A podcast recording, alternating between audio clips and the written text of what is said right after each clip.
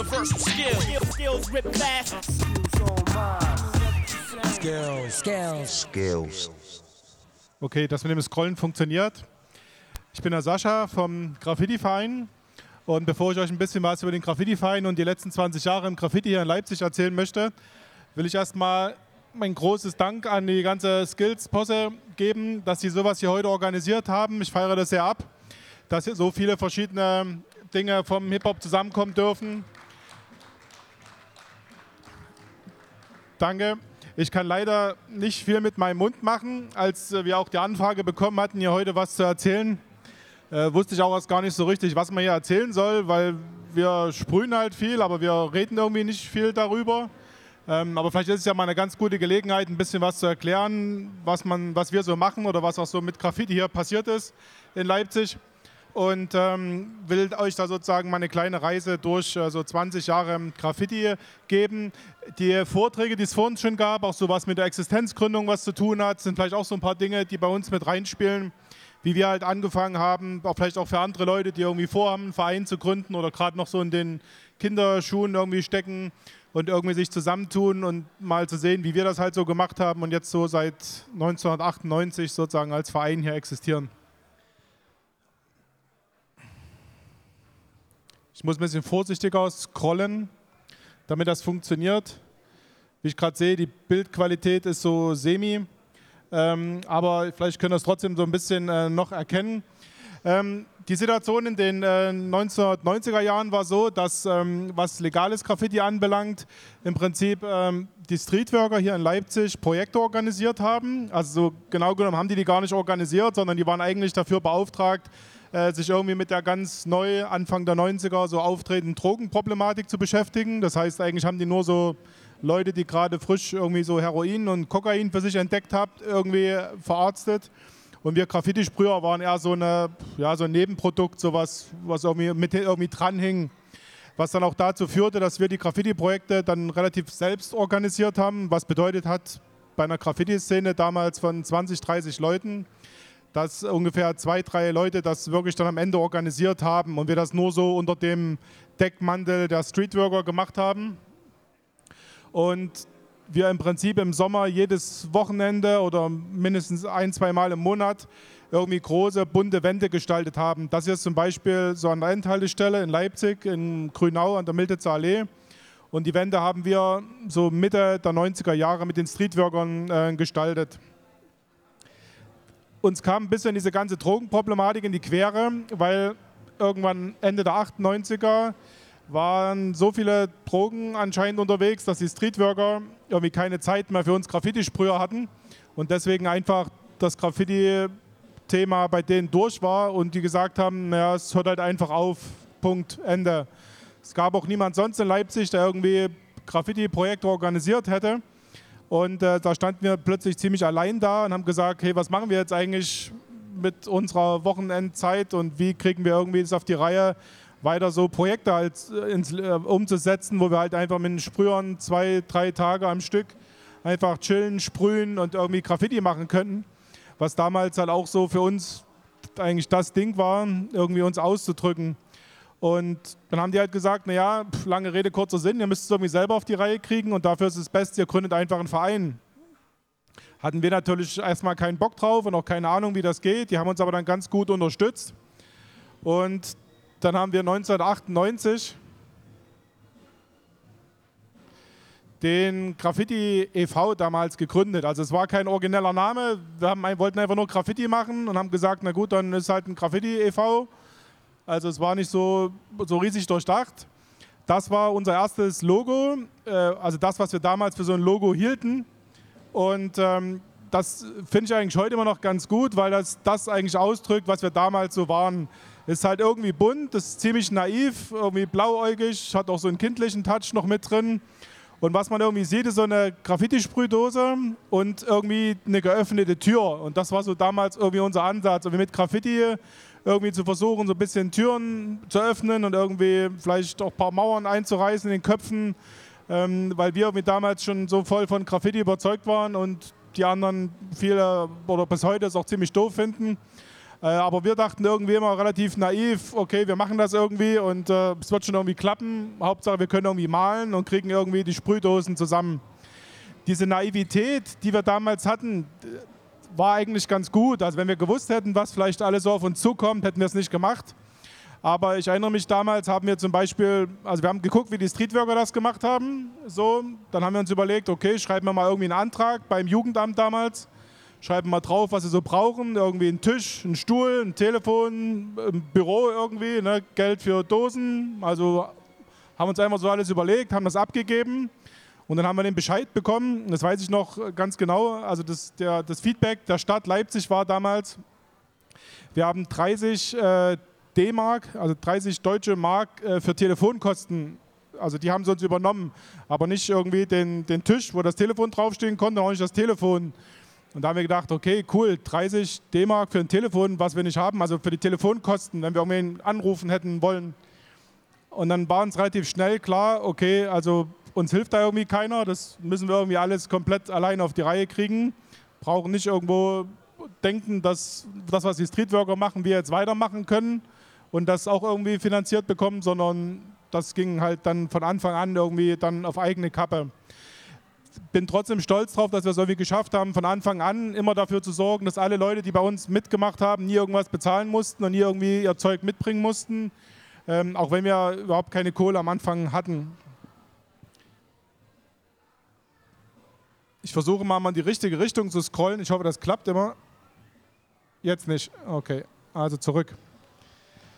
Das, was wir machen, ist ähm, ein bisschen mehr als das, was man immer irgendwo nur sieht. Also manche kennen uns vielleicht, haben irgendwo schon mal was gesehen, was wir so gesprüht haben. Aber das ist nur ein Teil von dem, was wir tun. Zum Beispiel, was man nie irgendwo sieht, ist zum Beispiel die Graffiti-Forschung, die wir machen.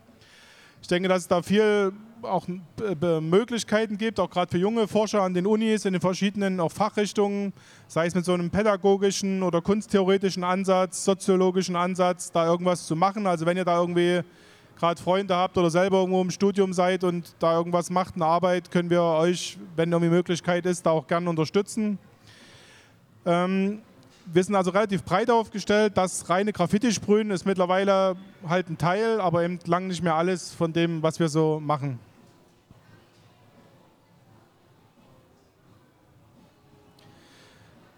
Das waren unsere ersten Projekte.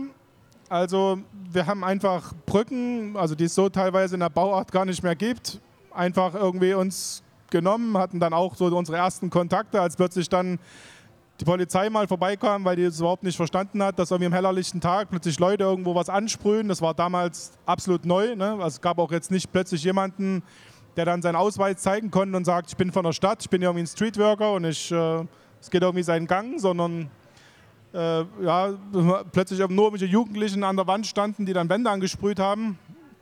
Das war damals auch so ein bisschen so ein neues Ding. Sind aber einfach nur hingegangen, auch ohne Riesenkonzepte, haben einfach, wo wir gerade Bock hatten, drauf losgesprüht.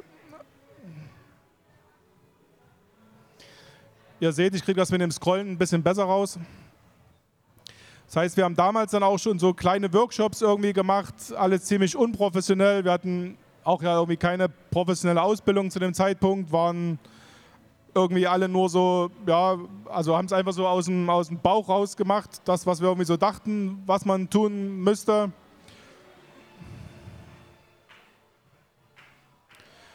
Haben dann auch so die ersten irgendwie Gebäude oder größeren Dinge irgendwie gestalten können. Manche von den Sachen gibt es auch heute noch, was ich immer ganz lustig finde, dass dann so Sachen so ganz Anfang der äh, 2000er oder Ende der 90er irgendwie immer noch da sind. War irgendwie cool damals auch so dann immer mehr mit den, mit den Leuten aus der Szene halt sozusagen Dinge zusammen machen zu können. Was sich nicht ganz geändert hat, ist halt, dass immer eine kleine Gruppe irgendwie das organisiert und eine große Gruppe das dann irgendwie ja, mitnimmt. Aber das, glaube ich, wird sich auch in 100 Jahren nicht ändern. Das ist halt immer so, dass ähm, welche das halt irgendwie organisieren und machen und ein größerer anderer Teil halt irgendwie mitmacht. Ähm, um euch mal zu erklären, in welchem Rahmen das damals erfolgt ist, also mal zu verstehen, was eigentlich Graffiti so Anfang der 2000er dann gemacht hat, will ich euch mal einen kleinen Exkurs äh, vornehmen und mal, weil man es heute vielleicht leicht vergisst oder nicht mehr so auf dem Schirm hat, was damals im Bereich Graffiti ähm, überhaupt so los war hier in der Stadt. Das heißt, wir haben ja nicht irgendwie in einer Käseglocke oder irgendwie in einer, auf einem anderen Planeten gearbeitet, sondern ja hier in der Stadt und da gab es schon ein paar große Widrigkeiten für uns. Also man muss sich das alles vorstellen, es war im Vorfeld der Fußball-Weltmeisterschaft damals. Und äh, man hat also den festen Plan seitens der Stadt Leipzig zu sagen, okay, Graffiti, Graffiti wird hier nicht lange mehr da sein und äh, Leipzig wird graffitifrei sein, so bis 2006. Das war also die Kampfansage der Stadt und äh, mit diesem Plan, den man damals gefasst hat, so Anfang der 2000er, davon haben sich so ein paar Maßnahmen abgeleitet in Bezug auf Graffiti. Es wurde ein Anti-Graffiti-Programm ins Leben gerufen. Das hat bedeutet für uns ganz konkret, dass nicht nur, also vorher war es so, man hat einfach Graffiti nicht unterstützt und überhaupt nichts dafür gemacht irgendwie. Das war noch so okay irgendwie für uns. Aber jetzt in diesem nächsten Schritt, in dieser Null-Toleranz-Ansatz, äh, kam es halt dazu, dass man äh, alles gemacht hat, was man irgendwie konnte, um Graffiti zu verhindern. Also jedwede irgendwie legale Möglichkeit, weil man immer gedacht hat, okay, wenn man das legale Graffiti wegbekommt, dann wird automatisch auch das illegale Graffiti verschwinden. Ähm, und hat gesagt, gut, deswegen müssen wir alles, was irgendwie legales Graffiti bedeutet, ähm, unterdrücken und irgendwie ausmerzen. Das heißt, man konnte irgendwann nirgends mehr mit irgendjemandem, hat keine Genehmigung mehr bekommen, einfach eine Brücke anzusprühen. Also ging überhaupt gar nichts mehr klar. Dann hat sich 2003 so eine Art Anti-Graffiti-Verein gegründet, die sozusagen die ganze Lobby der Stadt Leipzig, alles was so Wohnungsbesitzer und alle möglichen anderen, die genervt sind von Graffiti, so beinhaltet. Polizei, hast du nicht gesehen, sind da drin und äh, haben sozusagen so einen Verein dann gegründet. Also dieses Doppel-T im Namen ist kein Zufall. Das soll also wirklich nicht irgendwie das. Als ich das erste Mal gehört habe, dachte ich irgendwie Stadtbild, so mit DT. Dachte ich, okay, die wollen irgendwie das Stadtbild verschönern. Aber dann habe ich das Doppel-T und als ich dann verstanden habe, also es ging halt wirklich darum, also Bilder weg, ja, so wie der Bildersturm irgendwann mal war, war eben wirklich die Ansage so, wir wollen einfach keine, sollen einfach überhaupt kein Graffiti, kein Bild soll irgendwo in Leipzig mehr da sein. Also das Ideal war, wir haben irgendwie eine Stadt, die sieht halt weiß, beige und hellgrau aus, alle Fassaden einheitlich. Das war so das damals ausgegebene Leitbild, was verfolgt werden sollte. Also eher sowas wie, ich sag mal, ein relativ rückwärtsgewandtes Weltbild, sowas wie heile Welt, 40er, 50er Jahre. Keine Ahnung, Frau steht am Herd, kocht, ne? keine Ahnung, Mann geht irgendwie arbeiten. Also so, ein, ja, so eine Idee stand, glaube ich, irgendwie dahinter. Und damals gab es eigentlich nur eine richtig große Wand äh, hier in Leipzig zum Sprühen. Das war die ähm, Wall of Fame am Karl-Heine-Kanal wo eigentlich sich jedes Wochenende so, würde ich mal sagen, über die Hälfte der Szene irgendwie getroffen hat, um dort dann auch zu, zu malen. Wenn man irgendwelche Probleme oder so hatte oder irgendwie cornern wollte, konnte man da hingehen, hat immer jeden irgendwie getroffen, wenn es mal irgendwo Probleme zu klären gab. Und die hat man dann zugemacht. Also die Begründung war auch sehr einfach damals. Und zwar war der Fußboden natürlich wie vor jeder Wall of Fame auf der Welt irgendwie ein bisschen angesprüht und es gab keine Müllcontainer und deswegen sind auch immer mal Dosen im Karl-Heine-Kanal gelandet. Da hätte man ja damals zwei Möglichkeiten gehabt. Variante 1, man stellt halt mal einen Container hin und man reinigt mal irgendwie den Fußboden, was man hätte ja auch gemeinsam machen können. Also andere Städte sind da ja schlauer und nehmen einmal im Jahr ihre Graffiti-Szene und reinigen mit denen so ein bisschen die Fußböden, wenn das jemand stört.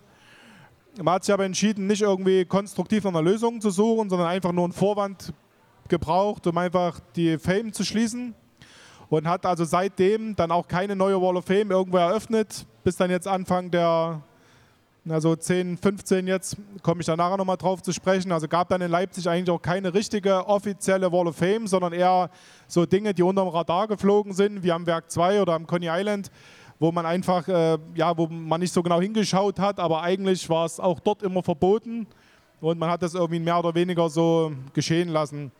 Die Aktion Meine Wand war dann so eine Gegenaktion, die die Szene gestartet hatte, zu sagen, okay, wir brauchen halt eine Wand. Das heißt, es ist ein Slogan, Meine Wand hat man dann oft gesehen in der Stadt. Äh, war aber am Ende auch nur ein Strohfeuer, weil sie es halt nicht hat ummünzen lassen in irgendwie, dass irgendwie diese, diese Wand wieder zurückkam. Also ich will mal sagen, schon gut, dass man erstmal sich artikuliert, den Protest, aber der ist halt damals einfach so auf ja, Betonköpfe getroffen, dass das überhaupt keinen Sinn gemacht hat, äh, dort irgendwie weiter irgendwas ähm, in, die, in die Wege zu leiten. Und deswegen war das eigentlich damals, so Anfang der 2000er, eine Zeit, wo es einfach darum ging, seien es zur Stadt, alles, was irgendwie Graffiti war, ja, kaputt zu machen, tot zu machen und irgendwie zu versuchen, das mit allen Mitteln irgendwie versuchen zu, zu, zu verhindern. Und wie gesagt, das große Ziel irgendwie 2006 halt, das graffiti-freie Leipzig hinzubekommen. Das hat nur so semi geklappt. So, das heißt, für uns war die Arbeit dann relativ schwierig. Wir haben das dann versucht, er dann so im Umland uns ein bisschen aufzuhalten, Projekte dann schon zu organisieren, die damals dann schon ein bisschen auch professioneller ähm, geworden sind. Das heißt, wir haben dann auch schon mehr Know-how, also durch unsere eigenen vielen Fehler, die wir natürlich gemacht haben, haben wir dann irgendwie gemerkt, okay, was müssen wir irgendwie besser machen, dass es besser funktioniert. Es waren halt immer noch viele Workshops. Dann ähm, Mitte der 2000er ging es eigentlich los, dass dann, wie ihr rechts oben seht, schon mal das, das, äh, das erste so Style-Battle hier in Leipzig dann war. Das heißt, das erste Mal, dass für die Graffiti-Szene überhaupt so eine Möglichkeit war, sich irgendwo mal miteinander zu messen. Also gab es halt vorher nicht irgendwie eine Möglichkeit, mal zu sagen, komm, wir, wir gucken mal, wer so welche Skills irgendwie hat und wer was wie kann. Ähm, das war eigentlich eine spannende Sache, haben wir auch äh, von Anfang an mitorganisiert. Ähm, und äh, haben halt auch schon Projekte gemacht, wo es dann mal ein bisschen in, in, in, größere Größenordnung ging oder haben eben auch so Wandprojekte gemacht, wo man mal mehr so diese Competition, was unser Ding auch immer so ein bisschen ist, zu gucken, wie kann man Leute pushen, wie kann man halt auch so im Hip-Hop durch so ein bisschen Wettbewerb, also respektvollen und fairen Wettbewerb und nicht irgendwie so, ja, naja, so nicht Wettbewerb, sondern sich nur gegenseitig irgendwie anzuscheißen, Wettbewerb, sondern irgendwie versuchen positiv so die Leute ein bisschen zu kitzeln, besser zu werden haben wir diese Projekte ähm, dann gestartet.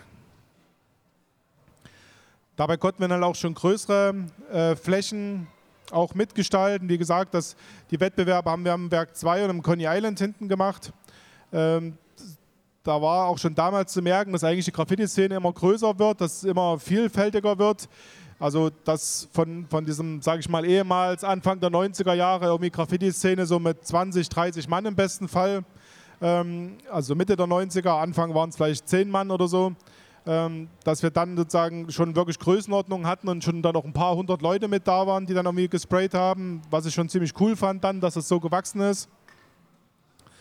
Äh, wie gesagt, haben Projekte gemacht an, an Bauzäunen, an äh, irgendwelchen Turnhallen und haben halt immer wieder versucht, auch die Leute so dahin zu, zu bewegen, irgendwie sich ja, irgendwie ein bisschen drauf einzulassen und irgendwie so eine Competition miteinander ähm, auch zu machen.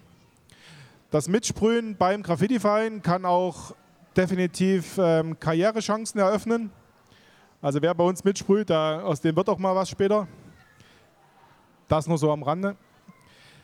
Ähm, nach zehn Jahren waren wir eigentlich auf so, einem, auf so einem Level, dass dann auch die Leute, die immer so ein bisschen mitgetan haben bei uns, ähm, mal irgendwie ein bisschen vor der Entscheidung standen, zu sagen, okay, was, macht, was machen wir da jetzt? Also ist das halt in diesem, auf diesem Level, dass es quasi unser Hobby irgendwie organisieren hilft? Also irgendwie sagt, gut, du kannst halt am Wochenende irgendwie sprayen gehen oder machst mal irgendwie noch einen Workshop oder was soll aus diesem ganzen Graffiti-Verein-Thema halt mal werden? Und ähm, da stand dann auch vor der Frage, okay, wie, wie macht man das jetzt? Ne? Macht man irgendwie den Erwerbsjob, was wir vor uns auch gehört haben hier bei der Existenzgründung? Äh, oder, oder machen wir sozusagen das dann irgendwie hauptberuflich? Und ähm, das war damals eine relativ schwierige Entscheidung für uns, das irgendwie abzuschätzen. Sind da auch ganz schöne Durststrecken dann gegangen. Also jeder, der, glaube ich, so in dem Bereich Hip-Hop irgendwie tätig ist, weiß, dass das da irgendwie, ich sage mal, wer irgendwie Geld verdienen will, soll nicht in dem Bereich irgendwie gehen, sondern, weiß nicht, irgendwas anderes machen, einen Job bei der Sparkasse oder so. Aber ich glaube, das ist nicht so der richtige Ort, um, äh, um den Ferrari zu fahren. Äh, das heißt, man muss immer eine ganze Menge Herzblut irgendwie mitbringen und irgendwie ehrenamtliches Engagement auch einplanen, sowas zu machen. Ich kenne es auch von den anderen Städten, äh, mit denen wir connected sind, dass die Leute auch das im Prinzip ähnlich machen und sagen, du musst halt ganz viel irgendwie Herzblut und Zeit so noch reinstecken, um, ähm, um die Projekte halt auch umsetzen zu können, weil das mit reiner bezahlter Arbeitszeit logischerweise nicht äh, funktioniert.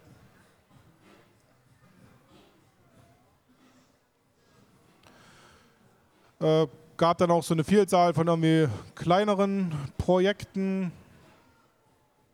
Ich gucke gerade mal, was ich noch hier so habe. Genau, immer wieder auch so Projekte, wo so das Thema Competition irgendwie dabei war, wo so ein bisschen Wettbewerbscharakter mit drin war.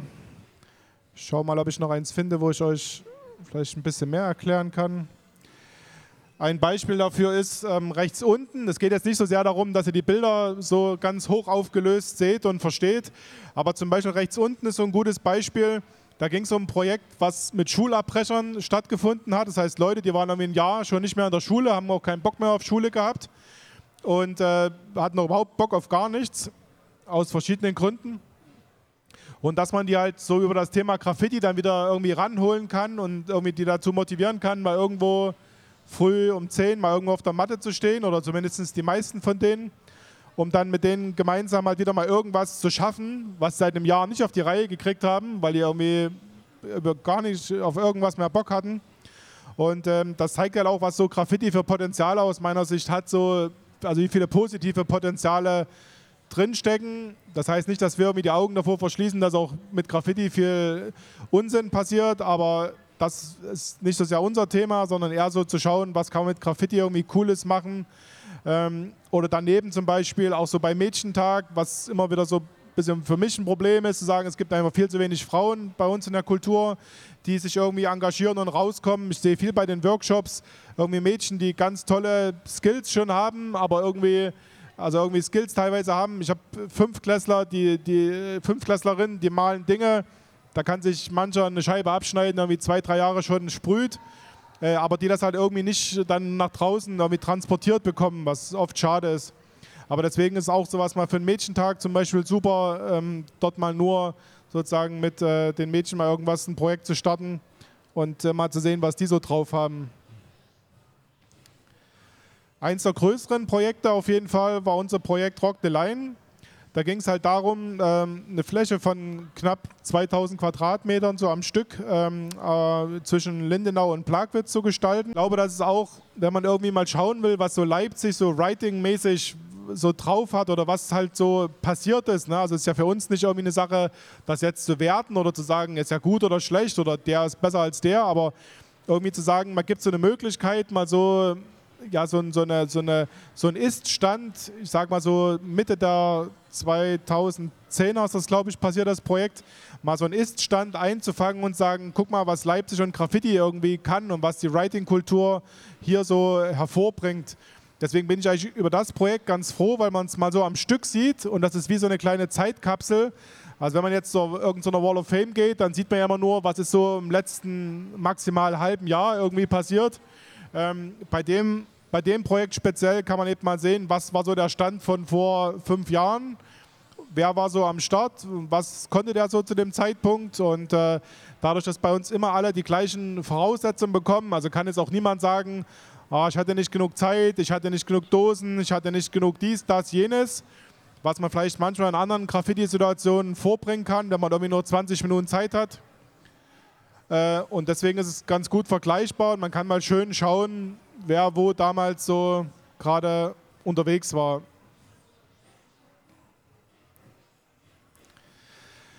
Ähm, irgendwann war es mal so, dass wir dann auch, auch durch die Forschungsarbeit etc. dann so viel Wissen angehäuft haben, dass wir halt auch unser Wissen wieder weitergeben konnten zum Beispiel in Vorträgen, Seminaren, also in Zusammenarbeit auch mit der Universität Leipzig besonders oder auch in, in, in Weiterbildungsveranstaltungen für Lehrerinnen und Lehrer, was halt für uns cool ist, weil dadurch halt Graffiti auch mehr an die äh, Schulen getragen wird. Ähm, ich glaube, wir haben auch eine Aktie mit dran, dass halt zum Beispiel das Thema Graffiti fester Bestandteil vom sächsischen Lehrplan auch geworden ist. Auch eine Initiative, die hier, denke ich, aus Leipzig äh, letztendlich ausging. Und ich denke, es ist auch gut, dass sozusagen schon äh, Schülerinnen und Schüler auch sozusagen zeitig rangeführt werden an das Thema, einfach mal zu gucken, äh, was das halt ist und vielleicht auch so ein paar andere Möglichkeiten aufgezeigt bekommen, was man damit so machen kann.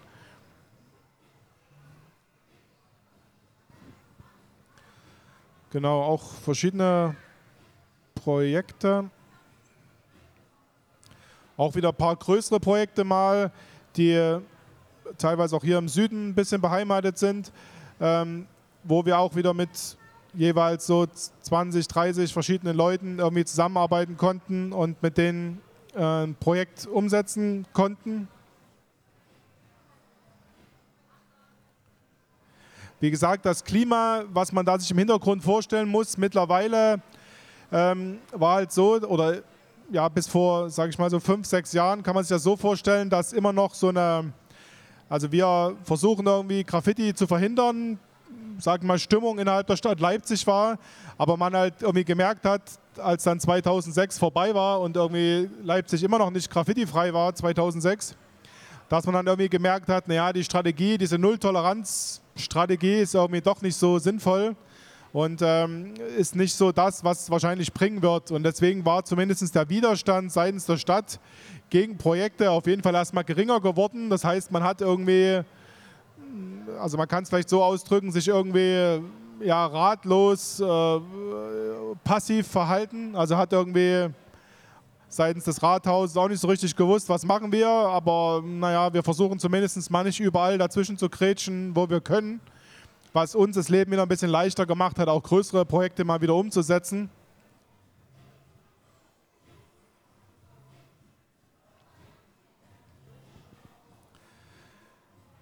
Das heißt, ähm, auch die Arbeit an Schulen oder auch Workshops sind einfach wieder leichter geworden, ähm, sie umzusetzen. Und ähm, das hat für uns sozusagen auch wieder ein bisschen erleichtert, irgendwie da Graffiti ein bisschen breiter wieder aufzustellen. Gerade was, was Schulprojekte anbelangt oder auch was so Arbeiten halt im öffentlichen Raum anbelangt, ist halt dann dadurch leichter geworden, wieder mehr, ja auch sozusagen was die Teilnehmer oder was die ganze Stimmung anbelangt, sozusagen mehr wieder ähm, umsetzen zu können.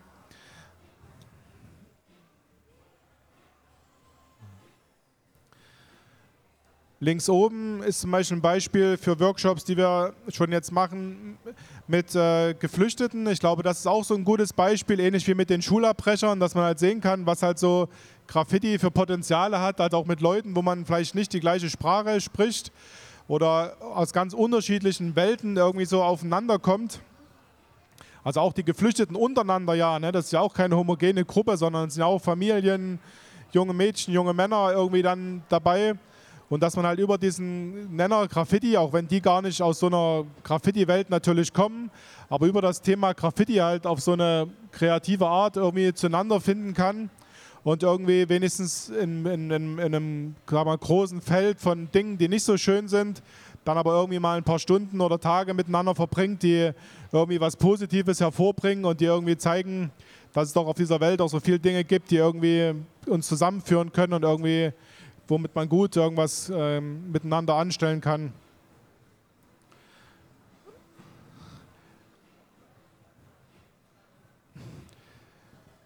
Das Bild hier hat eigentlich auch, also es ist vielleicht wie alle Bilder, sind es ja immer nur so die, die Eisbergspitzen. Also man sieht ja immer nur irgendwie was rausragt aus dem Wasser oder wenn irgendwo ein Projekt halt umgesetzt wird und irgendeine Gestaltung da ist, ist das ja immer nur so eine Art die Spitze des Eisbergs, die rausguckt und es steckt ja mal ganz viel im Hintergrund und im Untergrund, was da alles so passiert in der Zwischenzeit.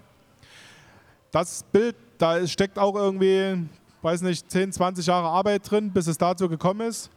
Ähm, was zeigt es konkret? Also es zeigt eigentlich einen totalen ja, Sinneswandel, also wirklich einen 180-Grad-Dreh der Stadt Leipzig, was sozusagen ihr Verhältnis gegenüber Graffiti halt anbelangt. Also insofern natürlich nicht den 180-Grad-Dreh, dass irgendwie illegales Graffiti irgendwie jetzt nicht weiterhin so stark als möglich bestraft werden soll und wird, äh, sondern zeigt eher so einen Dreh an, dass man also nach dieser Schließung des, der Wall of Fame am Karl-Heine-Kanal zum ersten Mal wieder nach na, auf jeden Fall so 15, 20 Jahren sozusagen das erste Mal wieder irgendwie eine legale Fläche hier in Leipzig eröffnet hat. Konkret ist das das äh, an der Antonienbrücke.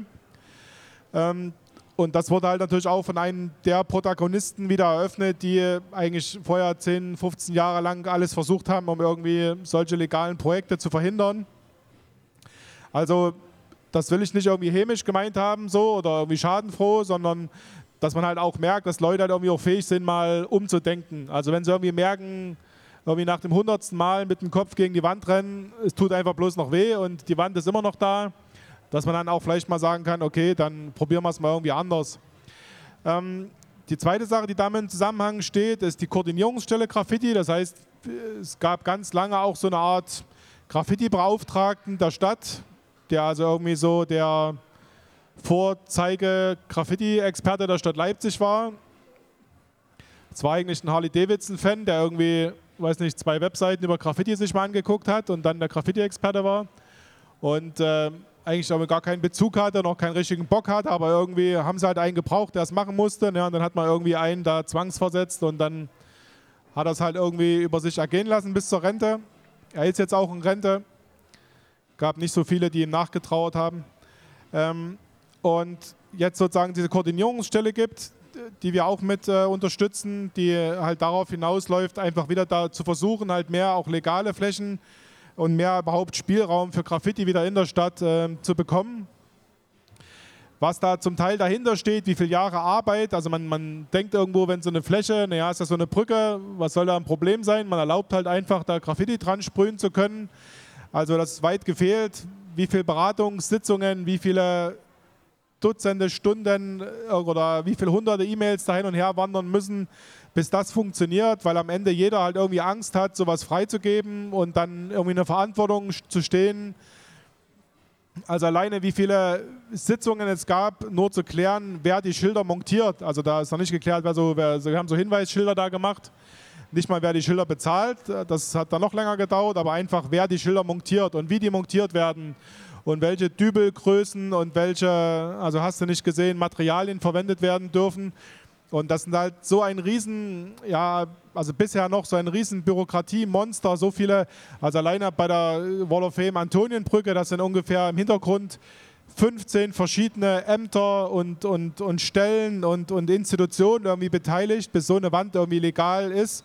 Und diese 15 Institutionen haben alle ihre jeweiligen Befindlichkeiten, ihre jeweiligen Dinge, die sie irgendwie haben wollen und die irgendwie passieren müssen, damit die sagen, ja, ich gebe das okay dafür. Und das macht es natürlich riesig anstrengend oder ganz viel Arbeit, die so im Hintergrund passiert, äh, damit sowas am Ende mal irgendwie realisiert werden kann. Und äh, dann ist auch nicht einmal irgendwie legal machen und dann ist fertig, sondern jetzt gibt es schon die nächsten Probleme.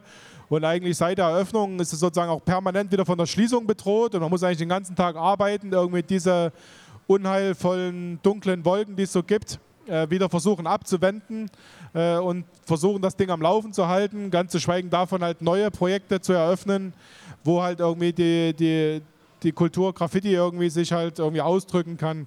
Was uns auf der anderen Seite dann wieder freut und auch motiviert, das weiter uns da äh, zu engagieren, ist, dass halt super angenommen wird. Also es wird wirklich dort wie verrückt gemalt auch. Und ähm, das zeigt uns halt auch, wie groß der Bedarf am Ende irgendwie ist, so Graffiti halt auch äh, zu sprayen und auch geile Bilder mal zu produzieren und, und wirklich Dinge zu machen, die dann auch qualitativ ähm, sehr hochwertig ähm, sind. Also da sind wir auch sehr froh drüber, dass es diese Koordinierungsstelle gibt, dass dieses Umdenken, was damit verbunden ist, ähm, auch seitens der Stadt Leipzig irgendwie erfolgt ist und ähm, dass die Leute jetzt wieder ja sozusagen auch sagen, okay, Graffiti ist doch irgendwie ein Ding, irgendwie eine, ein Teil der Kultur, der irgendwie dazugehört. Da bin ich manchmal neidisch so auf die anderen äh, Sparten unserer Kultur, die irgendwie nicht ständig, also die vielleicht auch mal ein bisschen Ärger kriegen, wenn sie irgendwie zu laut sind oder zu lange irgendwie was machen, aber dass sich irgendwie so im Rahmen hält. Aber bei uns ja immer irgendwie das Thema legal, illegal, Polizei, Staatsanwaltschaft immer so irgendwie eine, eine große Rolle spielt, was sozusagen oft auch äh, verhindert, so die Dinge eigentlich machen zu können, die man so äh, machen möchte. Zumindest für viele Leute. Deswegen also für uns war es auch eine sehr wichtige, ähm, ja, ein sehr wichtiger Einschnitt und ähm, geht jetzt ungefähr seit drei Jahren und wir hoffen halt, geht noch ein bisschen länger. Dann halt auch wieder Projekte, zum Beispiel links unten das große Bild, auch was, was eine sehr lange Wand werden soll, wo wir jedes Jahr ein Stückchen weitermalen ähm, und auch schon mit ganz vielen Sprayern dort das jetzt umgesetzt haben und hoffen, dass wir noch ein Stückchen weiter ähm.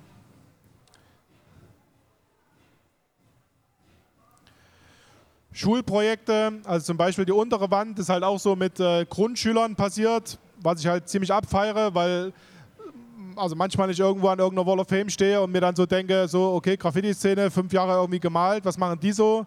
Und das sind halt irgendwie so Grundschüler, die das das erste Mal machen, wo ich halt denke, dass man also schon richtig verrückte und abgefahrene Sachen irgendwie machen kann, so mit Graffiti.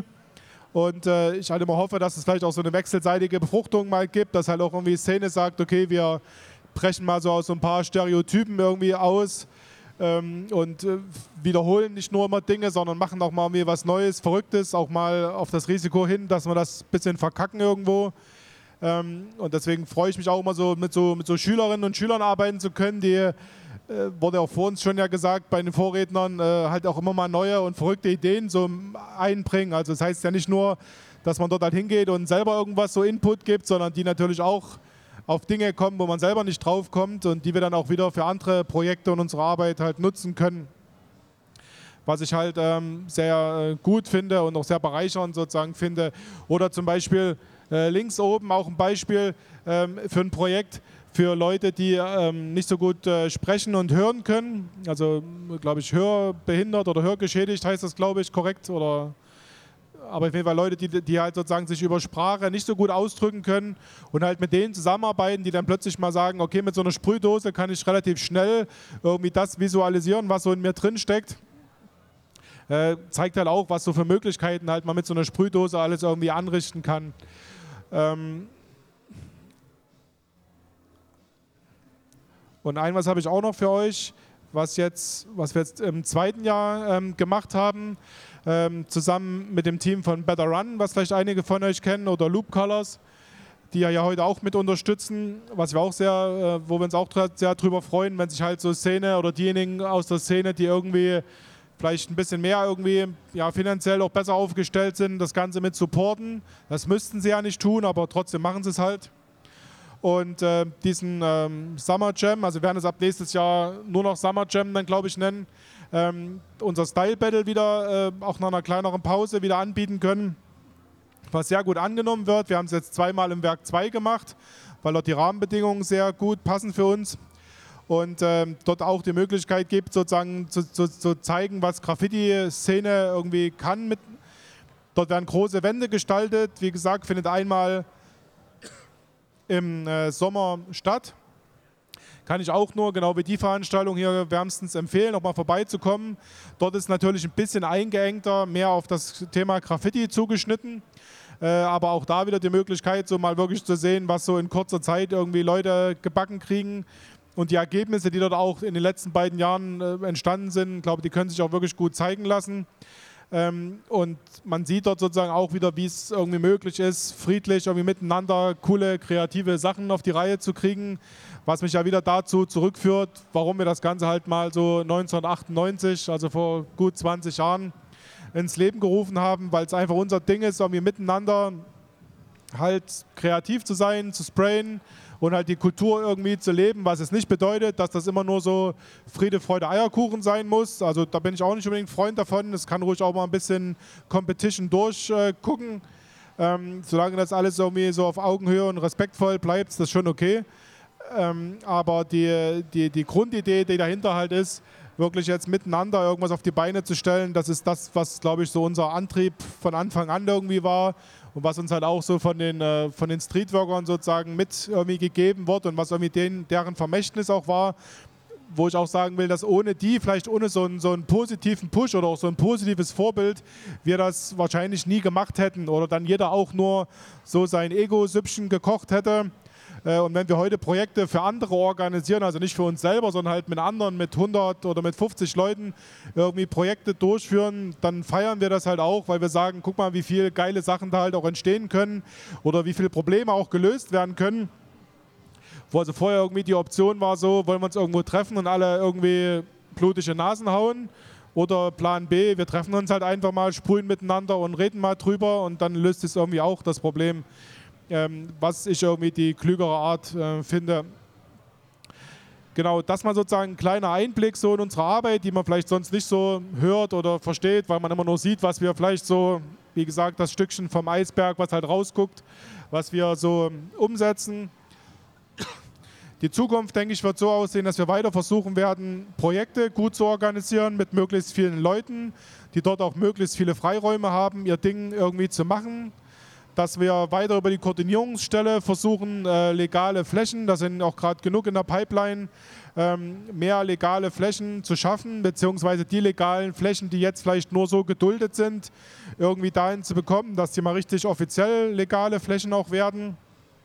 Dass also nicht da mal irgendwie ein Polizeifahrzeug so nach Gutdünken anhält und wenn sie gerade Lust haben, irgendwelche Leute kontrolliert, sondern man dann irgendwie mal das hinbekommt, dass sie dort mal einfach ihr Ding machen können.